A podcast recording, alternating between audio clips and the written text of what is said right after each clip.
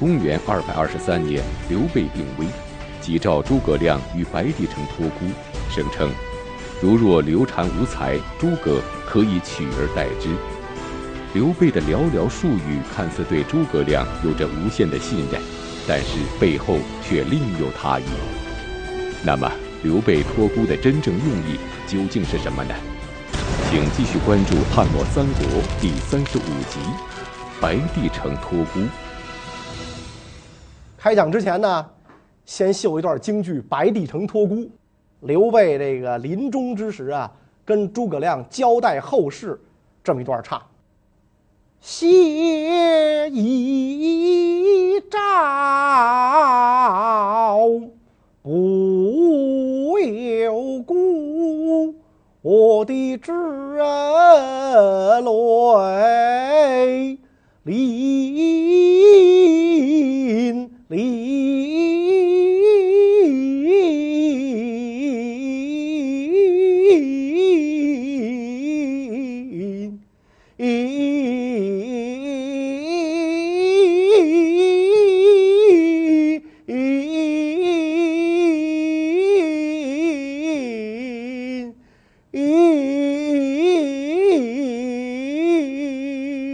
焦先生，你就是托孤忠臣。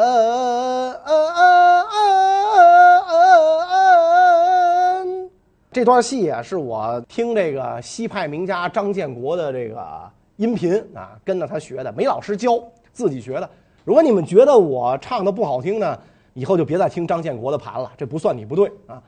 那么这个刘备为什么在白帝城向诸葛亮托孤，让诸葛亮照顾他的儿子呢？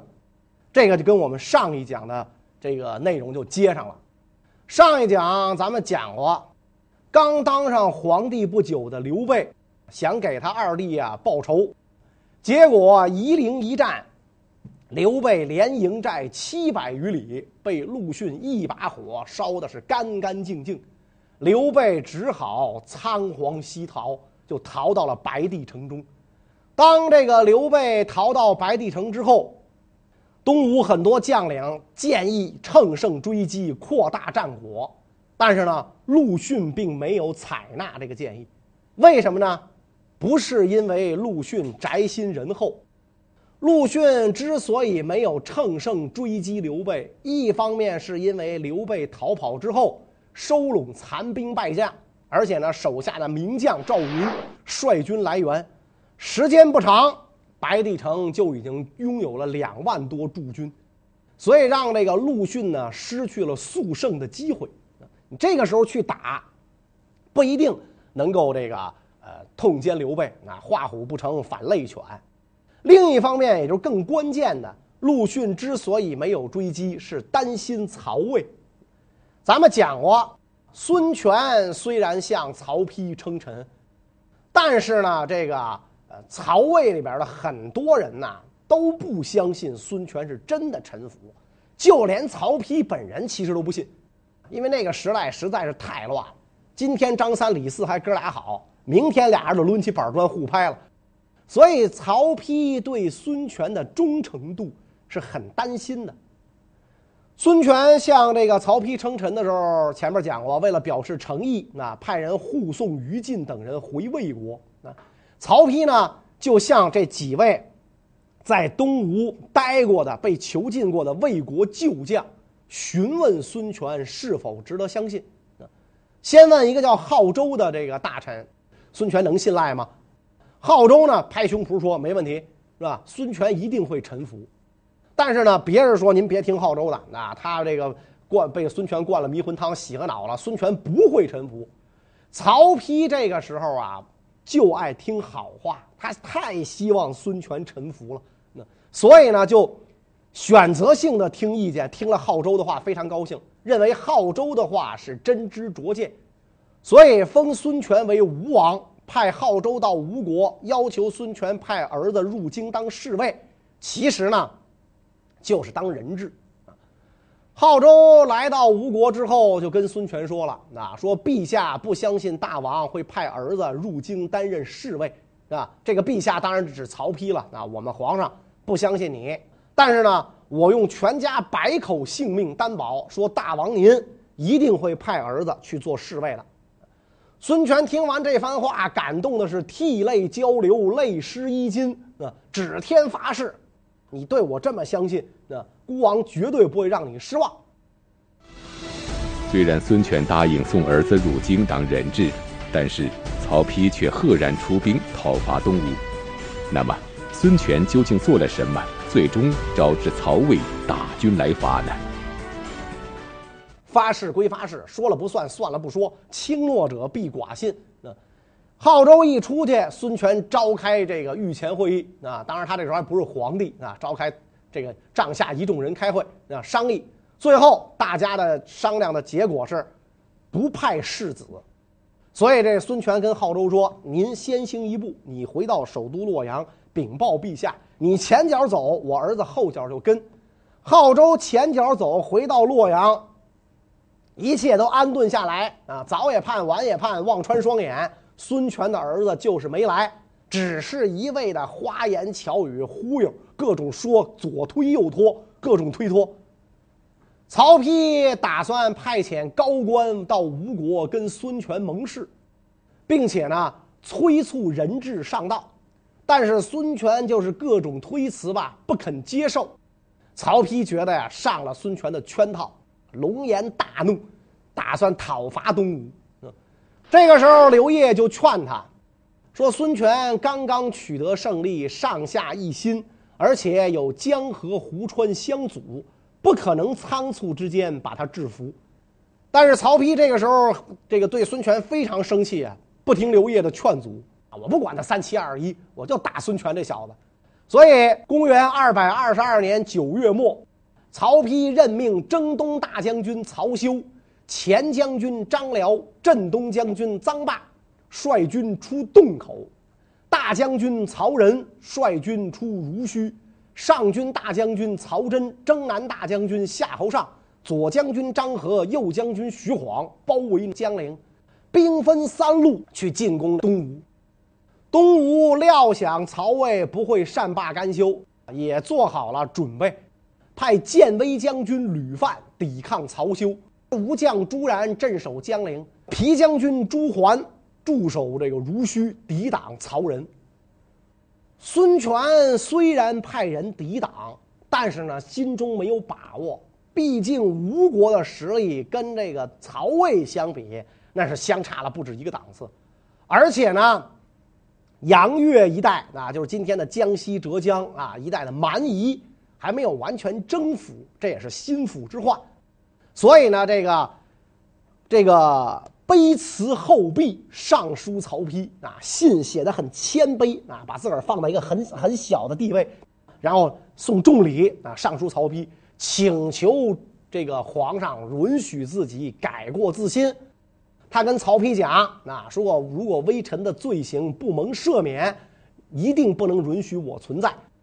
那样的话，我就愿意呈上国土人民投奔交州啊，就是今天两广和越南北部，是吧？直到老死算啊！你要是觉得我不能赦免，我就把国土人民献给你，我到胶州那儿老死算了，是吧？然后孙权又写信给这个浩州，说我刚才我以前没忽悠你，我真的打算带我的儿子孙登向皇家求婚。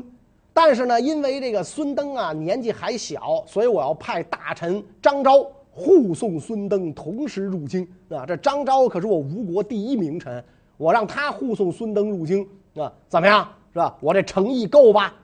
前边人家让他这个派儿子去做人质，他不肯。现在一看时机不妙，又给人家写信啊，表示说我愿意这个送儿子去去这个当人质啊，求婚。曹丕看了孙权的信之后呢，就给孙权回信，说：“我朕与阁下大义已定，岂愿劳师动众，远临长江汉水。如果孙登早晨上道，朕晚上便召回大军。啊，你只要把儿子送过来，我就撤军。啊，我都跟你君臣名分已定，我我打你，没意思啊，我也不愿意派大军往南方去，是吧？打你没意思，是吧？所以你你赶紧把儿子送过来。但是孙权这一次其实还是忽悠人啊，还是忽悠人。他说派儿子过去，根本就不想，只是想让魏国大军延缓一下脚步，拒绝派儿子为质。于是这样来一来，谈判破裂了。啊谈判一破裂，干脆孙权改年号黄武，沿长江布防啊。这么做的这个意思就是明确表示不奉正朔，不再使用曹魏的年号了。啊，我自建年号，在当时来讲，这就表示是吴国的独立宣言了。所以吴王国这个时候正式出现。孙权虽然还没有称帝，但是呢，由于他自建年号。已经跟魏、蜀两国鼎足而三，正式的鼎足而三，所以历史上呢就把这个孙权的吴国称为东吴或者孙吴，所以这个吴魏两国这下算是彻底翻了脸了。孙曹之间的战争不可避免。面对曹魏大军三路进攻，孙权只好向刘备求援。那么，刚被东吴将领赶到白帝城的刘备。会出手相助吗？孙权赶到亚历山大，派人到四川联系蜀汉啊，这个吴蜀之间呢，尝试恢复原来的联盟关系。当然了啊，这个关系怎么着也恢复不到赤壁之战同心破曹的时候啊。刘备听说魏国大举攻吴啊，幸灾乐祸，写信给陆逊。说曹军现在刚刚抵达长江汉水一带，我将再度率军东下。将军认为我这么做合适吗？啊，你认为我能这么做吗？是吧？刘备这个时候其实已经是病入膏肓了啊！咱前面都唱过了啊，写遗诏不由孤，珠泪淋淋，是吧？我已经不行了，马上要死了，但是肉烂嘴不烂，是吧？还这个逞口舌之勇，是吧？小陆，你信不信？我现在就和曹丕去打你，你信吗？陆逊给刘备回信，只恐贵军新败，元气尚未恢复，所以你才和我国恢复关系。当务之急，贵国要养好创伤，修补元气，恐怕您没有闲暇对外用兵。如果阁下不慎重考虑，欲图再次率残兵败将远途而来，仍然难逃覆灭下场。刘备看完陆逊的这封来信，义正辞严。只好作罢啊！因为人家陆逊没忽悠，说的是真的。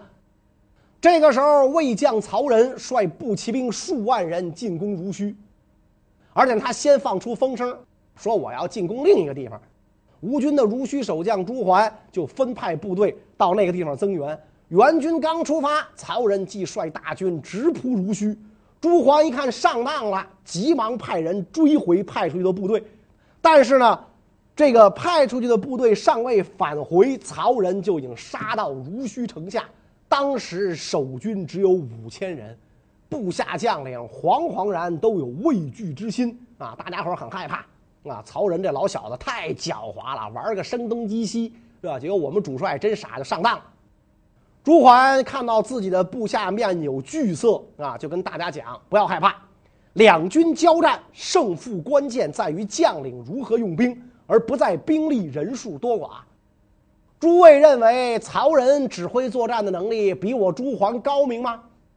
兵法上讲了，远来进攻的军队要超过当地守军的一倍才行。而且，这还是指平原旷野，不是城池坚守。那么如今曹仁智勇不足，加上所率士兵胆怯畏惧。千里跋涉，人困马乏。我与诸军高踞坚城，南临长江，北靠山岭，以逸待劳。就此地做好以准备啊！这个制服远来的敌人，这是百战百胜的形势。即使曹丕亲自来，我尚且无忧，更不用说区区曹仁。诸军莫慌。所以，这个朱桓下令偃旗息鼓。示弱引诱曹仁，曹仁派自己的儿子进攻濡须城啊，然后派将军长刁王双乘牛皮游船袭击濡须附近的中州。这个中州啊，是朱桓的亲兵部队和妻子儿女所在地。这个部下蒋济就劝曹仁说：“敌人据守长江西岸，船只停泊上游，我军进攻中州，如同步入地狱，自取灭亡。”曹仁不听，亲率一万人马作为曹太的后援部队。朱桓一看曹仁分兵，立刻派将领进攻长雕，自己抗击曹太。两军交战，曹太失败，烧毁营盘退走。朱桓斩杀长雕，生擒了王双。魏军临阵被杀死淹死的有一千多人。濡须之战，东吴虽然取得了胜利，但是魏军迅速汇集兵力，转而围攻江陵，江陵局势岌岌可危。可是就在江陵唾手可得之时，魏军人马却突然全线撤退。那么，魏军为何要无功而返呢？当时吴将朱然镇守江陵，曹真包围了江陵，打败了这个来援的孙胜。吴王孙权派诸葛瑾率兵解围，再度被曹将夏侯尚击败。江陵城内外断绝联系，城中士兵很多呀，浮肿患病，能够参加战斗的也只有五千人。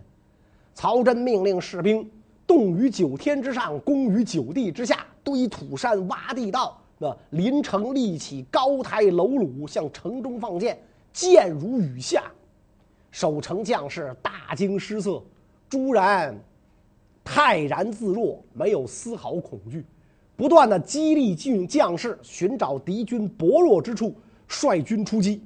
当时这个长江水浅，江面狭窄，夏侯尚企图乘船率步骑兵进入江陵中州驻扎，啊，就是。江中心的这个这个冲击形成的小岛啊，并且呢，在江面上架设浮桥，以便和这个北岸来来往啊，这个军队便于增援。当时魏军参与计议谋划的人都认为此举一定能够攻克江陵，只有侍中董昭、尚书文帝跟这个曹丕讲：“太祖武皇帝智勇过人。”但是用兵很谨慎，从来不敢像今天这样轻视敌人。这个打仗的时候啊，进兵容易，难的是退兵。你怎么保证这个士兵撤退的时候能够全身而退，能够这个撤退不是溃退啊？所以这个是最难的。名将会用兵，就体现在这个地方。平原地带没有险阻，退兵很困难啊。所以，如果大军深入，就一定要考虑撤退时候的便利，是吧？你不能说我有进无退啊，那二杆子精神这不行啊。军队的前进跟后退不能只按自己的想象意图行事。如今在中州驻扎军队已经深入敌境了。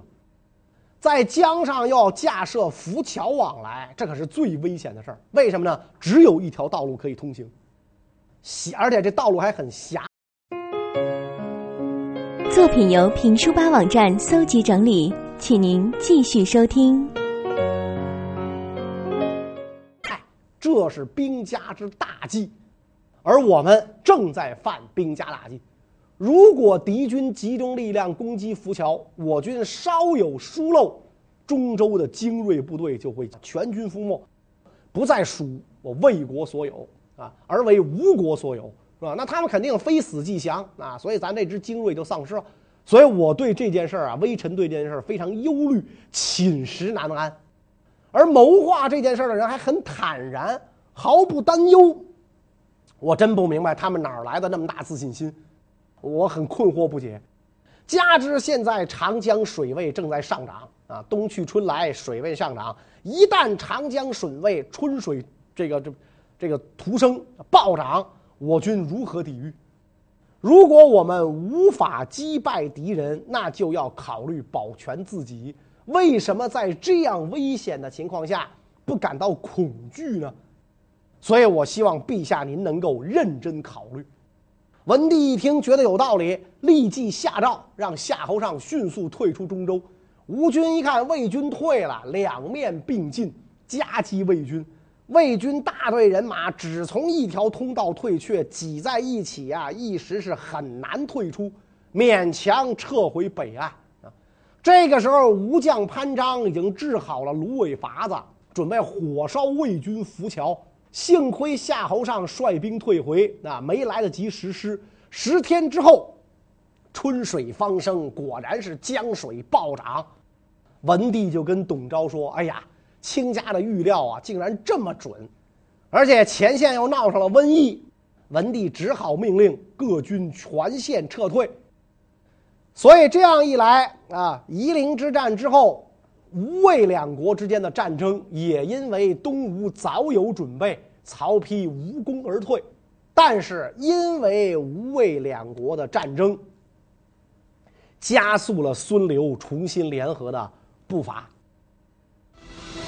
吴魏交战之时，刘备病危，急召诸葛亮在白帝城托孤，声称如若刘禅无才，诸葛可以取而代之。然而。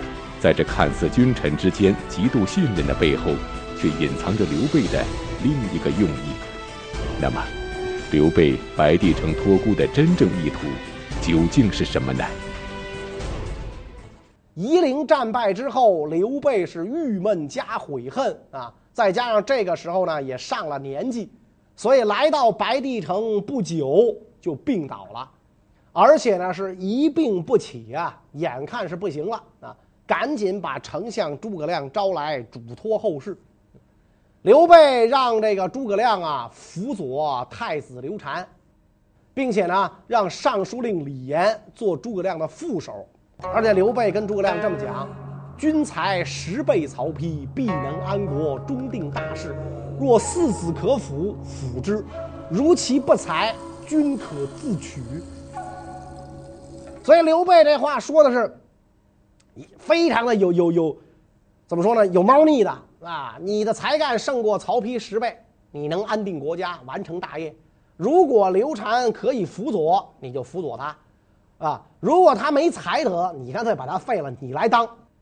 对这个话，大家伙也有看法啊，说这就是刘备啊耍的一个小把戏啊，用这个话呢就把诸葛亮给拿着了啊。好让这个诸葛亮一心一意的辅佐刘禅，而不是自己单干，啊，虽然你单干效果可能更好，但是呢，我不希望你单干，我就希望你给我儿子打工。中国历史上没有哪个皇帝跟臣下说这样的话，实际上把臣下的这个篡权的心也给封死了。你得跟什么人说，对吧？你要跟曹操说，成，那我来吧。啊，你要跟董卓、王莽，你得分对谁。刘备知道诸葛亮忠心耿耿，是吧？你看那刚才咱唱的那段，是吧？忘念在下南阳，三顾交情。你这一三顾，诸葛亮这一辈子感恩戴德啊！先帝不以臣卑鄙，枉自委屈，三顾臣于草庐之中，感谢一辈子。所以诸葛亮听完刘备的话之后，痛哭流涕，是吧？说微臣怎敢不竭尽全力辅佐太子，忠贞不二，为国效命，至死不渝。这就是著名的白帝城托孤的故事啊。然后刘备就给自己的儿子们下诏，说人活五十而死，不能称为夭折。我已经活了六十多岁了，没有什么遗憾，只是牵挂你们兄弟。你们要努力努力再努力。不要因为坏事儿很小就去做，也不要因为好事儿很小就不做。只有贤明德行才会使人折服。刘备这遗诏里边这两句话：“勿以恶小而为之，勿以善小而不为”，成了千古名言。到了四月，操劳了一辈子啊，打了一辈子败仗的刘备，在白帝城永安宫病逝，谥号昭烈皇帝。到了五月，太子刘禅，也就是这个著名的阿斗，继位为蜀汉皇帝，封丞相诸葛亮为武乡侯兼益州牧，国事无论大小，取决于诸葛亮。由于这个太这个新帝刘禅年幼，所以这个基本上呢，诸葛亮就成了蜀汉的真正的当家管事儿的人。诸葛亮精简官职，修订法制，并且呢，向这个百官发下文告，说所谓参与朝政、署理政务，就是要集合众人的心思，采纳有益国家的意见。如果因为一点小隔阂而彼此疏远，那么呢，就无法采纳到不同的意见，我们的事业将会受到损失啊！听取不同意见而能得出正确的结论，就跟扔掉破草鞋获得珍珠美玉一样。可惜人们很难做到这一点啊！只有当年徐庶、徐元直在听取各种意见的时候，才不受困惑啊！还有董和参与朝政、署理政务七年。某项措施有不妥之处，反复十次征求意见，向我报告。如果能做到徐庶的十分之一，或者像董和那样勤勉、尽职、尽忠，我就可以减少损失了。诸葛亮在中国历史上是贤相的化身呐，啊，事必躬亲。有一次啊，辛辛苦苦伏在案前核对登记在册的这个呃账本。诸葛亮尽心尽力地辅佐刘禅，事无巨细，亲力亲为，就连账本都要亲自核对。这本应该得到世人的赞赏，但是却有人对诸葛亮此举提出了指责，这是为什么呢？主簿杨勇知道这件事儿之后，啊，闯进相府就跟诸葛亮讲啊，说治理国家呀，要有一定的规则和秩序，这个程序要遵守，不能紊乱，上下的职务职责也不能相互侵犯，否则呢就会乱套。啊，说这样吧，我用治家的小事儿给您打个比方啊，有一个财主，一开始呢治家有方，给奴仆们派活也井然有序。男人们耕田种地，女人们洗菜烧饭，狗留在家里看门，鸡主管报时，牛耕地，马奔驰长途，这叫做各尽所能，各司其职。主人只需要负责检查，抓好统筹就可以了。没想到有一天，这财主心血来潮，突发奇想，不再派别人干活了，而是呢自己去干那些琐碎的活。结果累得他头昏眼花，是身心疲惫，最后呢，什么事儿都没干成，更别提干好了。为什么呢？啊，你说这是为什么呢？是因为这个财主的智慧不如那些男女奴仆吗？当然不是，啊，而是因为他丢掉了管理的方法。古人讲得很明白，安坐下来议论治国大道的是王公。行动起来执行政务的是士大夫，啊，丞相您治理国务万物缠身啊，可是竟然亲自低头弯腰核查登记本和账单儿，这不是您太辛苦劳累，而且没有必要吗？啊，所以杨主簿这一番坦率诚恳的劝告，诸葛亮很受启发，马上向杨主簿认错啊，认错，做了这个诚恳的自我批评，以后。不再干这事儿啊！这件事儿虽然是小事儿，但是看得出来诸葛亮事必躬亲，勇于纳谏。那么，在诸葛亮的治下，蜀汉将走向何方呢？关于这个问题呢，下一讲再讲。谢谢大家。